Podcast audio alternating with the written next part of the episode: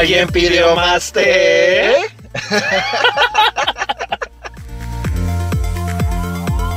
Hola, ¿cómo están? Bienvenidos al Refil de TD4. Yo soy Mauricio Alcalá. Yo soy Rafa Arreola. Y para nosotros es un gusto el día de hoy estar con ustedes para llevar lo más interesante de esta semana, pues en cuanto a chisme, en cuanto a chal, en cuanto a temas que nos han surgido y con los cuales queremos hablar con ustedes referente a todo lo que pasó, ya sea en la más draga, en el mundo del cine, en el mundo en general. Y pues bueno, vamos a iniciar esta semana, bueno, con lo que pasó en el capítulo número 4 de la más draga.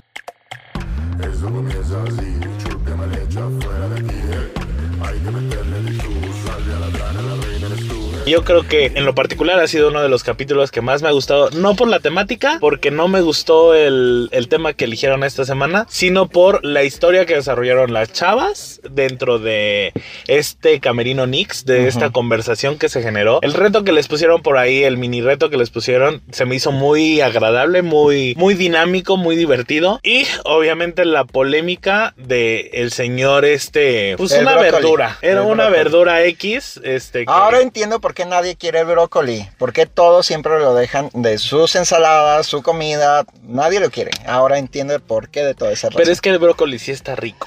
Bueno, bueno, las Una verdura. en general. Una verdura. Una verdura que, que la verdad es que hizo unos comentarios bastante desagradables. Pero empecemos por el reto Chespirito. Estaban buscando a la más Chespirito. Ajá. Primero, ¿qué te parece este reto? Bueno, este, el reto me pareció muy ad hoc. Creo que sí, sí, es un, es un gran representante de aquí de la cultura mexicana y también de los, digamos, si tuviéramos también unas, una botarga de que representara a México, claro que tendrá que ser uno de los personajes de Chespirito. Y aunque me pareció muy desafortunado que en la pasarela, que bueno, si no la han visto, se repitieron varios, varios atuendos. Entonces, Volvemos al mismo punto del el primer el capítulo. primer capítulo de, de Lotería Nacional, que digo, uf, o sea, eran 50 y cuántas? 54 Cuatro cartas para que nada más usaran como menos de 10.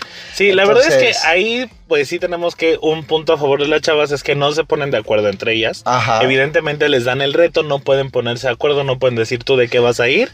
Eh, entiendo que quieran sacar como lo más emblemático y representativo de lo que es el personaje y del, del señor. Pero bueno, o sea, si, si yo en un inicio no lo vi por completo, cuando lo vi ya era la pasarela y creí que era únicamente, específicamente personajes creados por Chespirito. Pero cuando vi que era, podía ser ahora sí que todo ese multiverso, pues sí me quedé así de, oye, tantos, tantos, tantos personajes y, y se me hizo muy raro que no ocuparan muchos personajes femeninos como fueron la Chilindrina, Doña, Florinda. Cleotilde, que Doña Florinda la hubieran hecho como una reverencia, sé de como de todos los de los tubos. Bueno, ah, más bien, si yo hubiera estado en alguna, en ese, ese reto, ahí yo hubiera hecho algo con Doña Florinda, con toda esa referencia de los tubos, pero ya arreglada, ya como en su total esplendor que nunca la vimos, ¿no? Todo de hacer su reivindicación y, y- ahora sí ponerla a lo más este, arriba posible, ¿no? Si usted no ha visto el capítulo, lo invitamos a que lo vea porque se resume a cuatro personajes nuevamente. El trabajo de ellas, creo que hay varias que me sorprendieron a mí. Yo decía que iba a salir eh, Raga y sorprendió, ganó, eh, ganó el, el episodio. También tenía ahí unas cuestiones con Luna que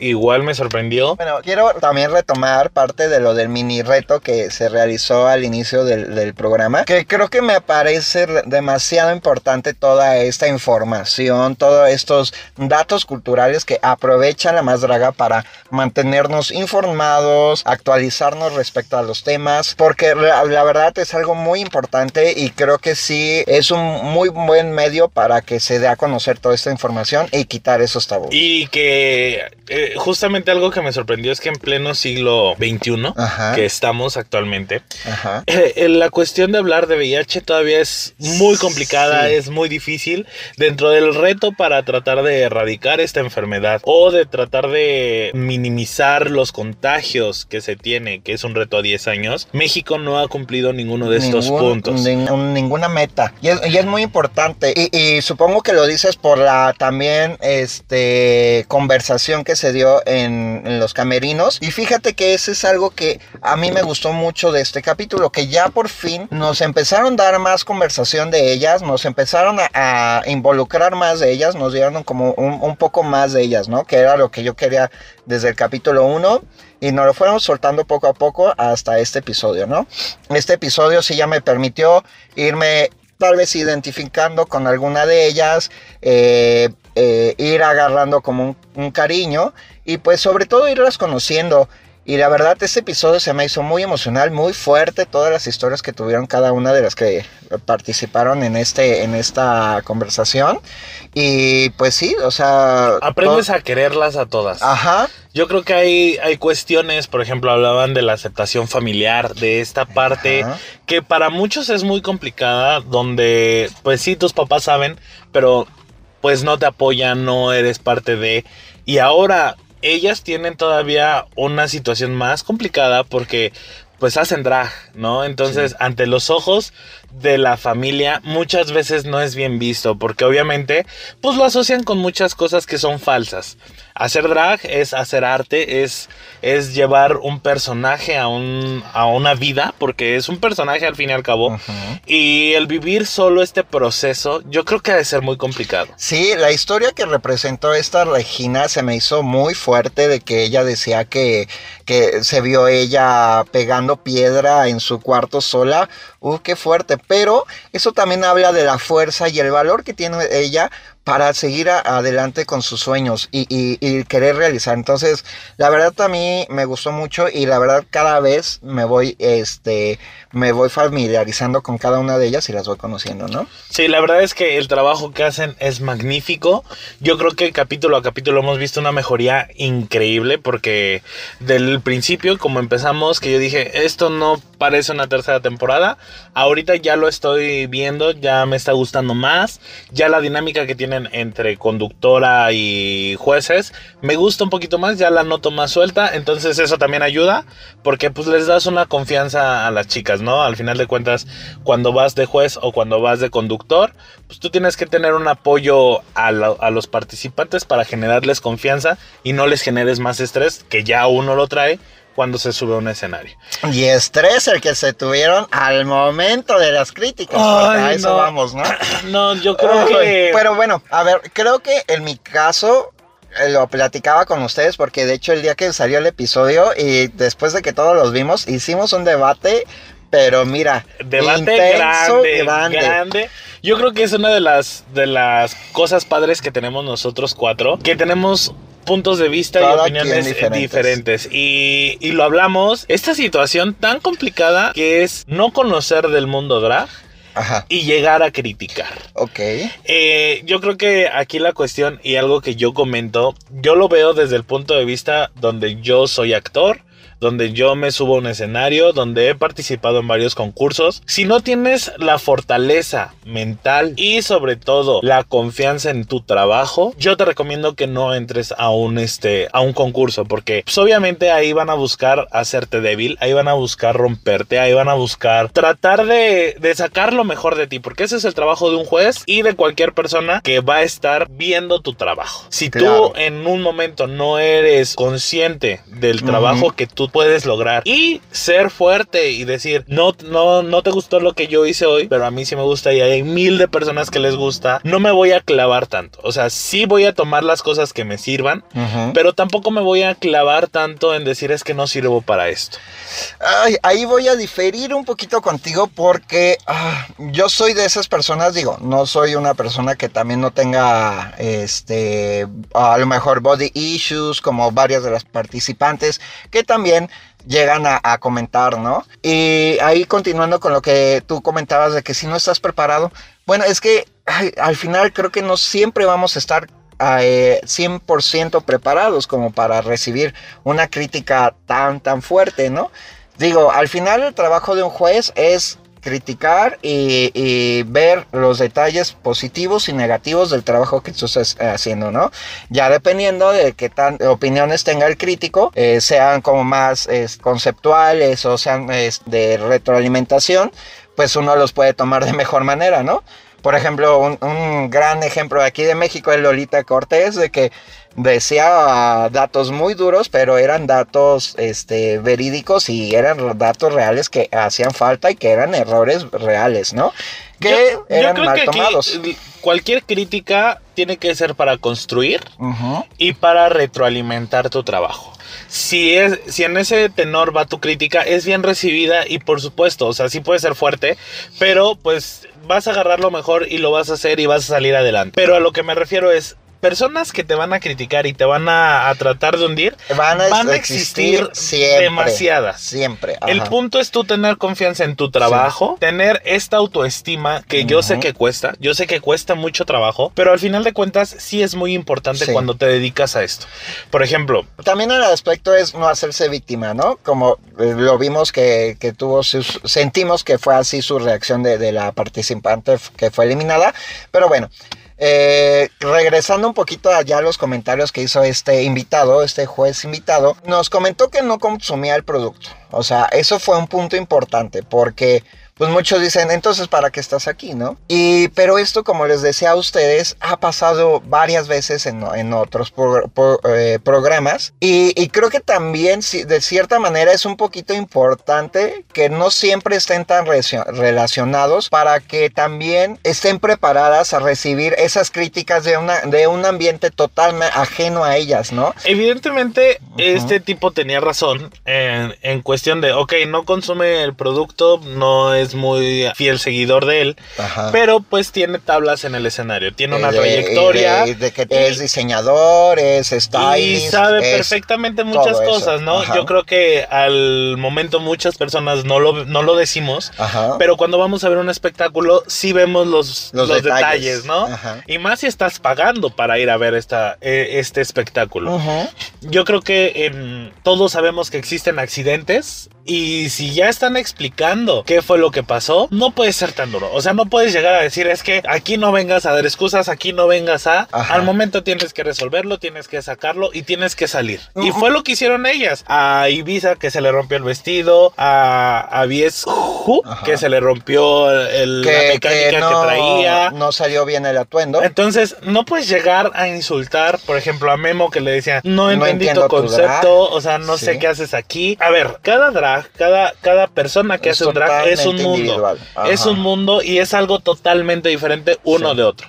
Sí, todas se transforman, sí, todas usan ropa muy llamativa, usan pelucas, cada una es un mundo diferente. Y creo que algo que hacen ellas y que creo que te- sabemos y lo entendemos perfectísimo es de que ellas, su labor ya al momento de estar en un escenario o en el atuendo que utilicen es resolver. O sea, estas artistas, una virtud que tienen es cómo re- resolver un problema que se les presenta en el momento, ¿no? O sea, a mí realmente me sorprende cómo llegan a, transformar lo que son materiales a algo totalmente diferente y que nos sorprende en el escenario, ¿no? Entonces, creo que sí llegar como em, con el ojo tan crítico y tan estricto en el de... Creo que eh, lo que más eh, nos disgustó, porque la gente ardió Troya con todos estos comentarios que hizo él, fue la manera en que los hizo. Creo que si él hubiera tenido una manera un poco Un más tacto. retrospectiva y un poco más eh,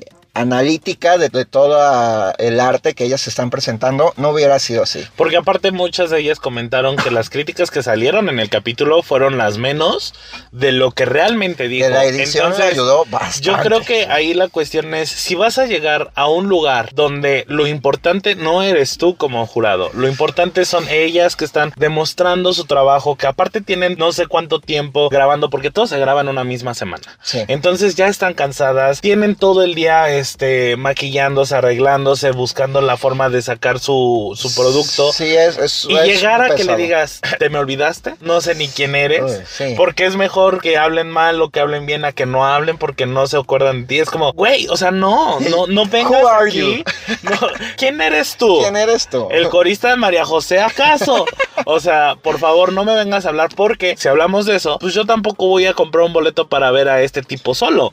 O sea, lo voy a comprar para ver al grupo y el grupo en conjunto. En conjunto, Pero él ¿el qué? O sea, y ahora, esto también es un llamado para los productores. O sea, está bien que quieras incluir a muchas personas dentro de tu panel de jueces, pero trata de ubicar a personas que puedan apoyar al desempeño de tus chicas, como lo hizo Ana Bárbara, como lo hizo la Vogue, que, que sus críticas fueron, te recomiendo que te pares así porque el tacón entonces ya no te vas a lastimar y si tú no te lastimas. Y, y creo que es algo que ellas necesitan en el escenario. O sea, necesitan consejos que las ayuden a mejorar su trabajo, no a que le digan es que eres lo peor, es que no me gustaste, es que te me olvidaste. Pero ahí, ahí creo que va más por el comentario que les hacía a ustedes de que ellas son mujeres y que viven esto, ¿no? Viven la, la, la- lo complicado que es el maquillarse, el estar en un vestido con corset, que estar a tantas horas Sí, con un atuendo. Pero, por y- ejemplo, este tipo, pues también ha formado parte de giras muy importantes, de giras alrededor del mundo. Sabe lo que es preparar, sabe lo que es ensayar, sabe, sabe muchas técnicas que pudo haber dicho. ¿Sabes qué? Te recomiendo en el escenario, pues trates de sonreír, la postura ah, te ayuda mucho, si caminas con seguridad, si haces, o sea, hay cosas que sí puedes decirles, aconsejarles, tú que ya te dedicas a eso y no llegar a atacar o a menospreciar el trabajo de alguien que está concursando solo por quererte hacer el villano del programa o querer ser la Lolita Cortés del programa, porque realmente es lo que cuando te invitan a ser jurado de algo, Como que en el idea, personaje ¿no? que quieres caer es en ser la Lolita Cortés de ese Cre- lugar. creo que incluso hasta los productores no creo que hayan sentido que este él fuera a hacer como ese tipo de críticas. Digo, no sé. Soy totalmente ajeno de, de cómo se comportó, cómo era la relación que tuvieron entre ellos. Yo la verdad sí me sentí muy mal por la concursante que salió. Sentí que no merecía salir. A mí me hubiera gustado verla más adelante y, y ahí Yo siento que en este capítulo no tuvo que haber salido nadie. Ahora sí, Sí. en este no tuvo que haber salido nadie. Nadie, porque todas dieron lo Sí. mejor de sí. Y para mí, este, estoy conforme con la más. Me gustó mucho, me gustó mucho lo que hizo. Sí, fue la única que hizo un personaje totalmente Y es que diferente eso es de algo- toda la gama que... ¿A quién crees que va a ser la, la- tu- la más la próxima semana? No sé, no sé, no sé, pero siento que de las altas ahorita está Madison y también este Avies Who. Eh, pues va muy fuerte, ¿no? También pensábamos que iba a ir como muy, muy débil. Digo, su, su personalidad o su carácter que está teniendo en escenario sí es como muy débil, pero sus atuendos a mí sí se me han hecho bárbaros. Y también Raga Diamante, se me está, me está gustando bastante su, su personaje y me está cayendo muy, muy bien. Ajá. Mi más para la próxima semana, yo creo que va a ser. No sé por qué siento que va a ser Ibiza. ¿Quién Y mi menos, o la que yo siento que va a salir, va a ser Regina. Uy, No sé por qué no. me da la, la intuición. Todavía no es tiempo, todavía Y faltan. yo, yo nada más quiero Sí, este, sí. unirme a, a una firma que hay a través de Twitter, donde dicen que si en algún momento llega a salir esta Winter de, de los próximos capítulos, la dejen en los confesionarios. O sea, sus confesionarios son lo mejor que puede existir. Que dices que soy yo. Que, que, de verdad, quien, quien nos esté escuchando y quiera saber cómo es Rafita, vea a la más draga, a Winter, y haga de cuenta que está hablando con Rafita. O sea, en todo momento, o está comiendo, o se le olvida lo que le preguntaron y se lo acabas de decir hace dos segundos. Entonces, créanme que es nuestra Rafita. O sea, Rafita ahí está. Por otro lado, también salieron los personajes que hubieran hecho Yayoi Yayoi y Stupid Drag. Stupid Drag. Ajá. Fue la torta de jamón del Chavo Sí. del 8. Otra vez nos demuestra que sí te puedes salir en todos los episodios. Que te puedes esforzar si quieres. que te puedes esforzar por salir en todos los episodios. Ajá. Ella se iba a El decir. esfuerzo por hacerlo mal. Y este est- eh, Stupid, Drag. Drag eh, Chapulín Colorado. Chapulín Colorado. Entonces, vamos a ver qué nos dan la próxima semana en La Más Draga. Pues vamos a estar muy pendientes y, y nos, o sea, seguimos atrapados y nos va gustando cada vez más. Muerta.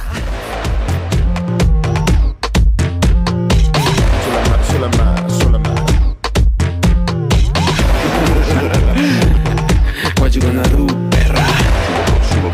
Vengo lista para ganar este duelo.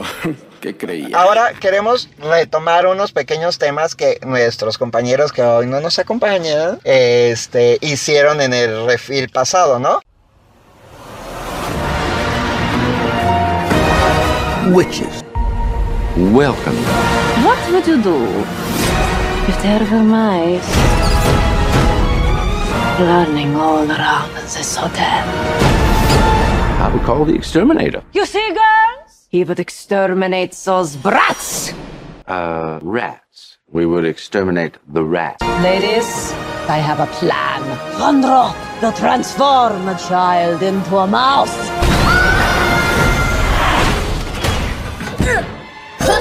Whoa!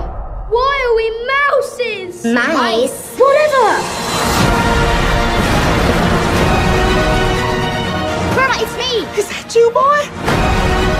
Let you get away with your filthy, evil plot. Who's gonna stop me? Doesn't matter who you are or what you look like, so long as somebody loves you. You wouldn't happen to be carrying around a mouse on your person, now would you? A mouse. Mm-hmm. Why on earth would I be carrying around a mouse?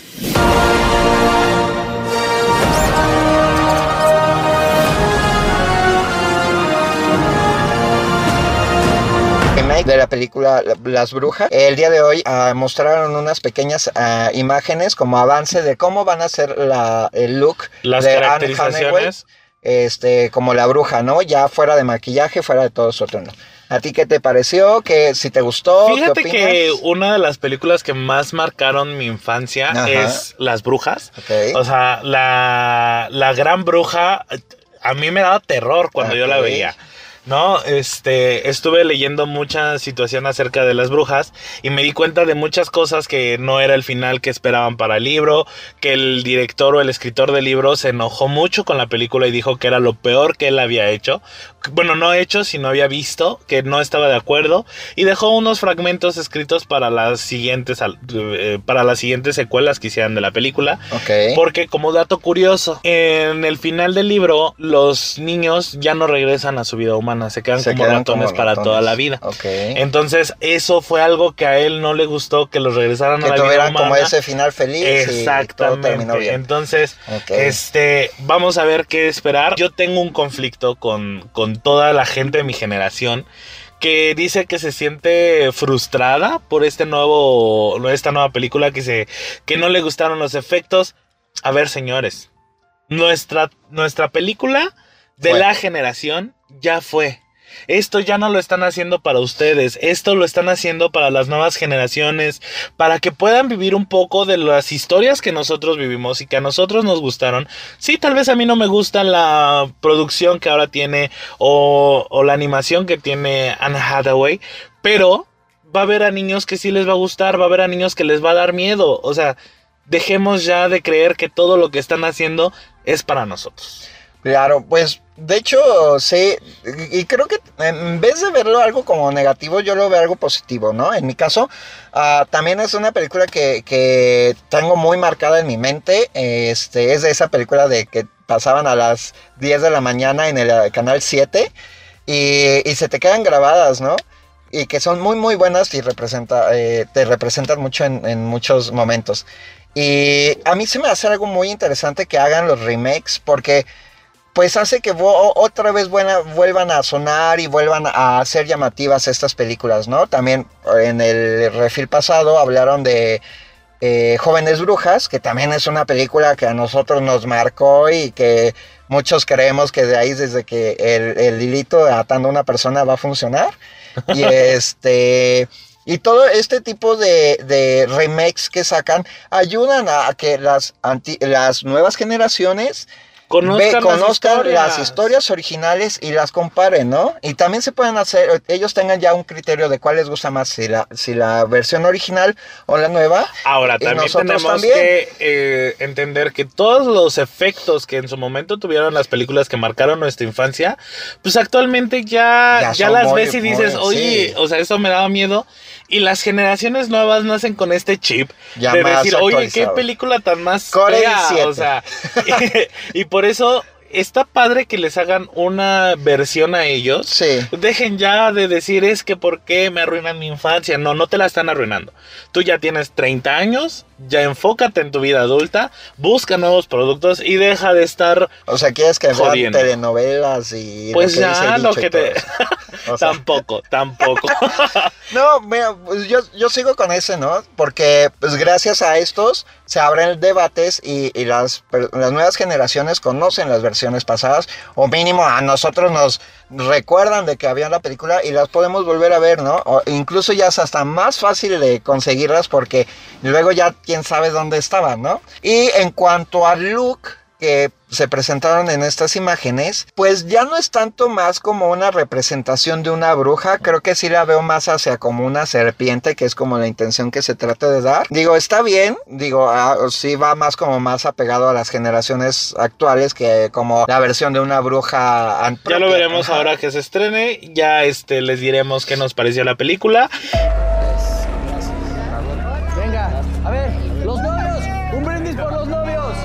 Shots a los novios, por favor. Todos un brindis. Oye, ¿qué haces? ¿Qué quieren?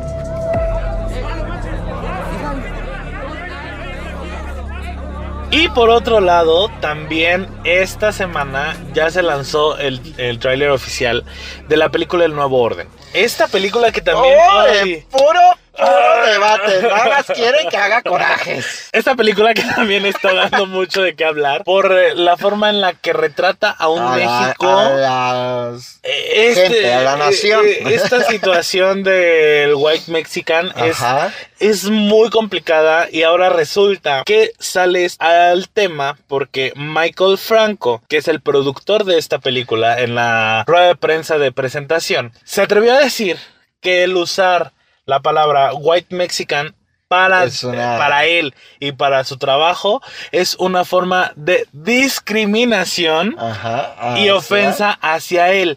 No, señor. No, señor. No existe la discriminación a la inversa.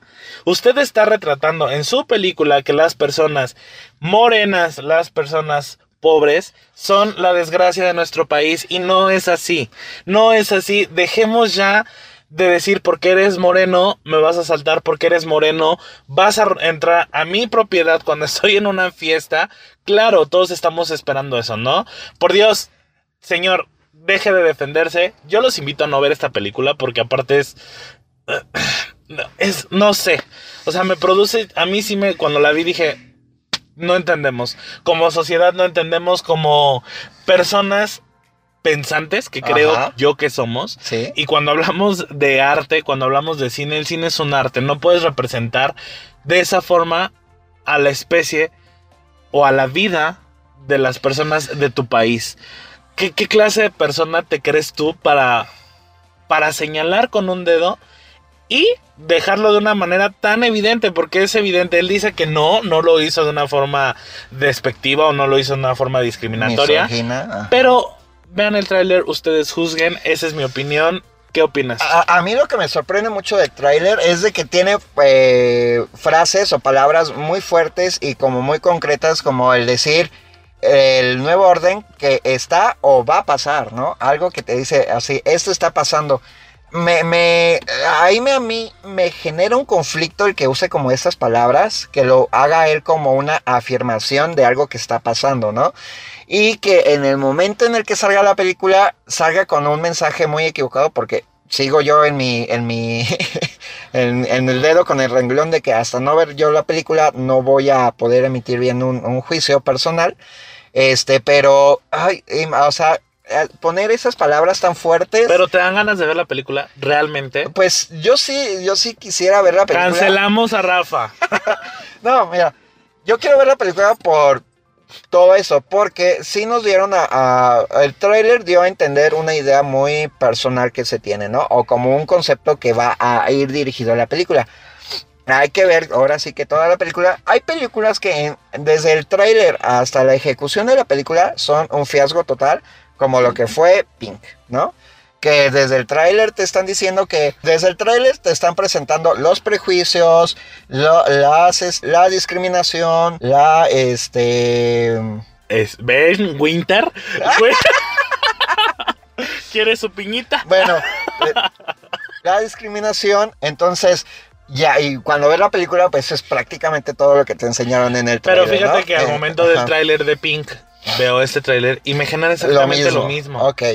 Pues te digo, eh, esperemos que si realmente tiene eh, una connotación ne- negativa hacia un sector eh, específico de la, de la, de la Sociedad. sociedad, sí debe haber este, alguna regulación ahí, porque de hecho, este, como fue en el caso de Pink, Cinépolis fue un cine que se negó totalmente A exhibir esta, esta película en sus salas, a diferencia de Cinemex, ¿no? Entonces, igual, ya ahí ellos ya tienen como un foco, ¿no? Eh, Previo a, a este tipo de películas. Entonces, digo, si realmente las salas de cine o, o los, este, las cadenas de cinematografía de aquí de la, de la- del país no ven apta esta película porque ellos tienen sus, sus este, Forma de calificarlo. Tienen a sus críticos, entonces si ellos ven que no es necesario que nosotros la veamos, no la vamos a ver. Yo ¿no? nada más les digo, acuérdense de lo que le pasó a Yuri. Yuri Sí. perdió más de lo que ganó por haber, Por haber eh, apoyado la película de Pink. Sí, sí, sí. Entonces, ahorita, desde mi muy punto de vista, digo, no vean, no la vean, porque ya basta de que gente se haga rica o intente hacerse rica o intente ganar dinero a causa despreciar a la gente de Eh, este es que, país. es O que sea, ¿sabes cuál es la, la situación que yo tengo con esta película? Es de que se me hizo como una ah, analogía o como una interpretación, ya la quisieron como que a, mexicanizar la, la versión de Parásitos de este director este No coreano tiene nada que ver.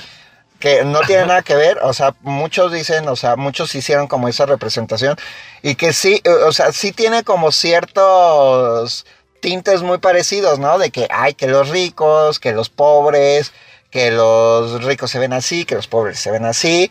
O sea, sí le vi como que un intento, dije, bueno, ¿qué estás haciendo, no?